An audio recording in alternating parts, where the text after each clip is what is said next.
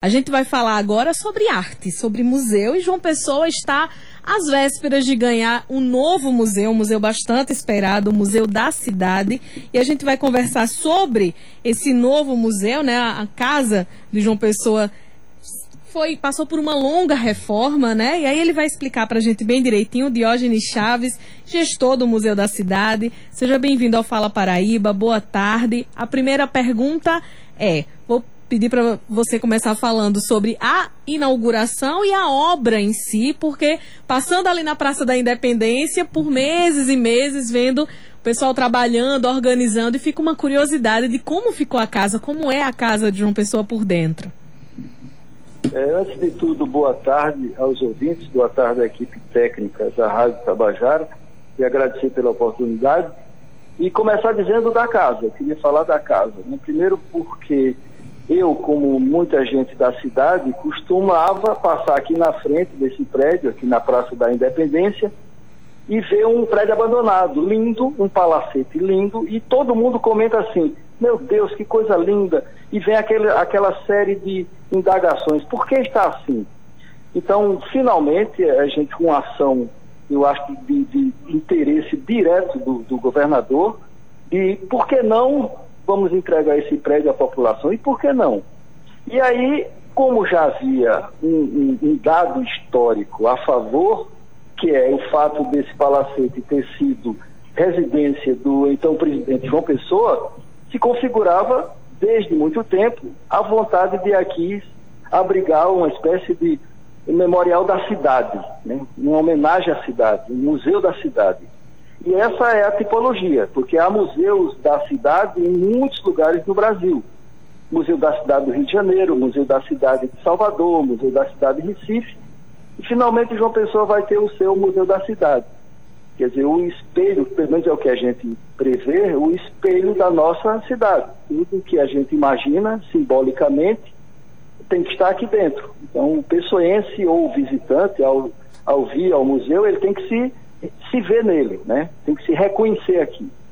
Então isso cria uma certa responsabilidade, é, porque a gente tem que tentar colocar aqui tudo que represente nossa cidade. É, é, uma, é, um, é um desafio, mas é uma ação de governo muito importante, porque talvez seja o primeiro museu assim de cara que o governo do estado faz aqui em João Pessoa. E por, por coincidência é esse museu, esse prédio, esse museu que a gente está falando. Tem um prédio que foi restaurado, todo reformado, obedecendo todas as normas com referência a, uma, a um prédio tombado, onde você aí é obrigado a manter as linhas arquitetônicas, os detalhes ornamentais, na maioria das vezes é, restaurando coisas que existiam, a gente não inventou. Então o prédio ele obedece às normas de um prédio histórico. Afinal, a localização do prédio é aqui, ainda Centro Histórico de São Pessoa, né? Isso em torno da Praça da Independência, que é da mesma época, né? da mesma época do prédio. Basta lembrar que ano que vem a praça completa 100 anos. O centenário da Praça da Independência será ano que vem. E esse entorno que é belíssimo, de casarões belíssimos aqui, que a gente chama de o antigo sítio Tambiá.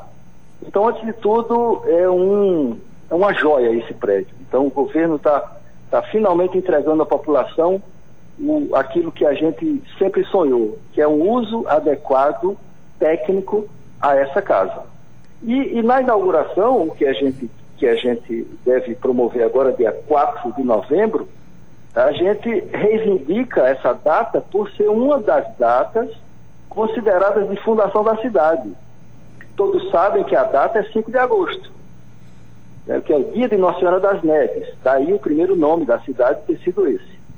No entanto, o dia 5 de agosto é quando acontece, isso está nos livros de história, mas a gente vai enfatizar aqui dentro para todos saberem, o acordo entre os índios portugueses, franceses. Então, o acordo pela paz né, é, acontece no dia 5 de agosto. E o dia 4 de novembro é propriamente quando a cidade toma posse quando oficialmente acontece o, vamos dizer assim, o povoamento da cidade. É quando as pessoas começam a tomar posse disso. Então, a data 4 de novembro ela está intrinsecamente associada à data de fundação da cidade de, de João Pessoa, que é 5 de agosto. Então, é um, é um ato simbólico muito importante fazer a inauguração nessa data. Muito boa tarde, Diógenes. É, Judivan Gomes, é, o senhor falou que a inauguração está prevista para o dia 4. Será de que horas essa inauguração? Eu queria também que o senhor falasse é, um pouco dessas exposições que vão abrir as atividades do museu. É, boa tarde, Judivan. É, no dia 4, a solenidade começa às 10 horas da manhã. Eu digo começa porque o museu já imediatamente já fica aberto ao público.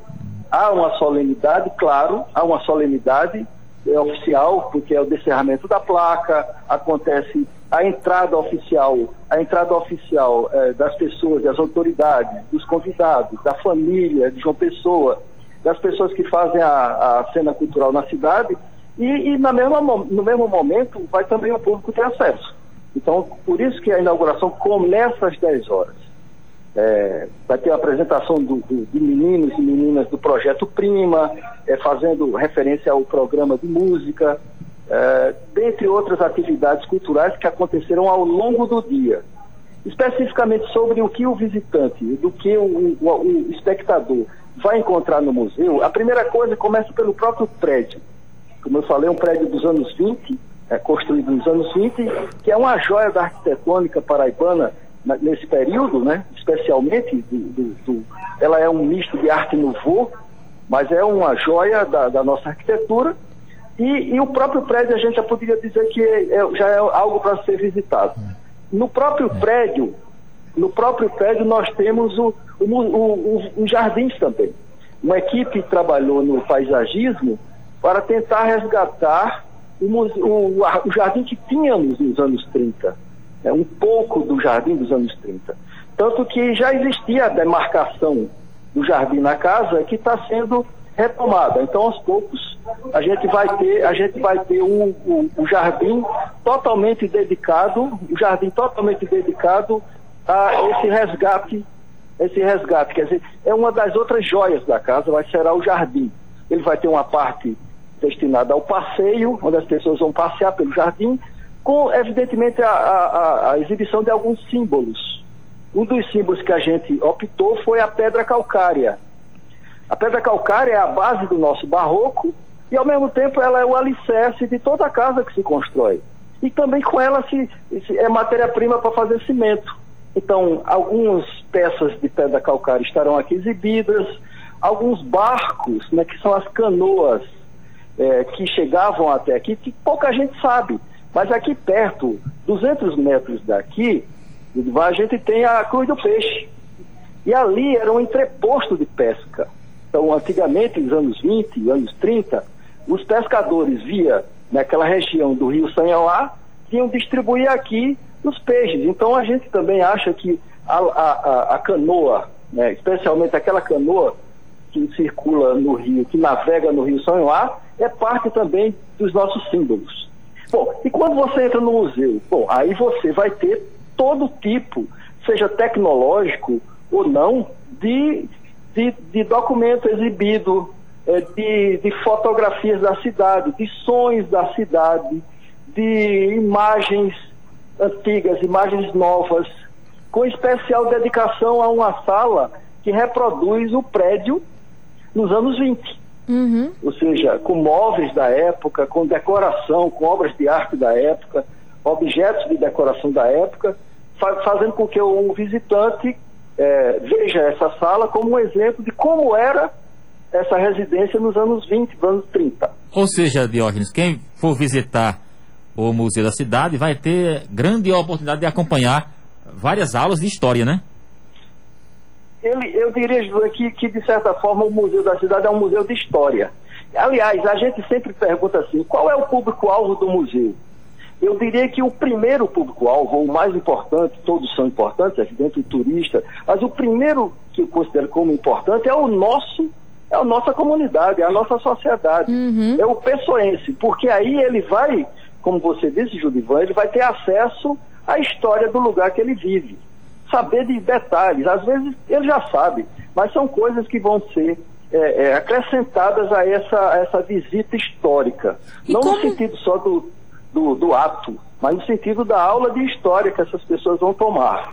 Como vai ser para a visitação? Vai precisar agendar a ida? Vai só chegar? Como vai ser a abertura comum do museu para as pessoas poderem se organizar para conhecerem?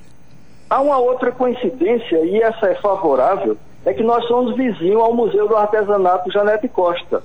Quer dizer, um museu dedicado, nesse caso, à produção do artesanato, da arte popular do Estado. Então você imagina uma casa conjugada, né, somos isso, uma casa conjugada ao Museu do Artesanato, aberta ao público. Então a gente vai, vai, a gente vai estar aberto no mesmo horário do Museu do Artesanato, seja sempre finais de semana e feriados, em, em horários que a gente está determinando nesse início por causa da pandemia, ainda não está totalmente é, aberto ao público, a gente tem algumas restrições, mas assim, obedecendo esses, esses protocolos, a gente sabe que tem, tem se flexibilizado cada vez mais, o que garantimos, de certa maneira, receber as pessoas de modo físico, pessoalmente, o que será uma honra para a gente. Mas obedecendo exatamente o seguinte: é como se a pessoa fosse convidada a dois museus em um convite só. Uhum. Ela vem no Museu da Cidade e depois ela visita o Museu do Artesanato e vice-versa. Então a gente vai oferecer ao público alvo, que é o nosso estudante, que é o nosso, que é o pessoense, a chance inclusive de conhecerem o artesanato. E o turista, que vem, que basicamente ele é o que mais visita o Museu do Artesanato, ele vai acabar descobrindo a cidade através do nosso, nosso museu.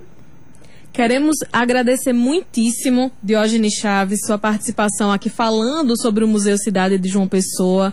E continuaremos falando sobre essa, essa inauguração, estaremos presentes, já estava dizendo aqui, provavelmente será Judivan a acompanhar essa inauguração, mas teremos mais reportagens, mais participações até lá, para toda a população de João Pessoa e os turistas saberem dessa nova, esse novo lugar para visitação, e eu já estou ansiosa para conhecer também. Muito obrigada, Diógenes, e um bom trabalho. Uma boa tarde. Eu, eu agradeço a oportunidade mais uma vez. Até lá e nos vemos aqui no museu, todo mundo. Com certeza.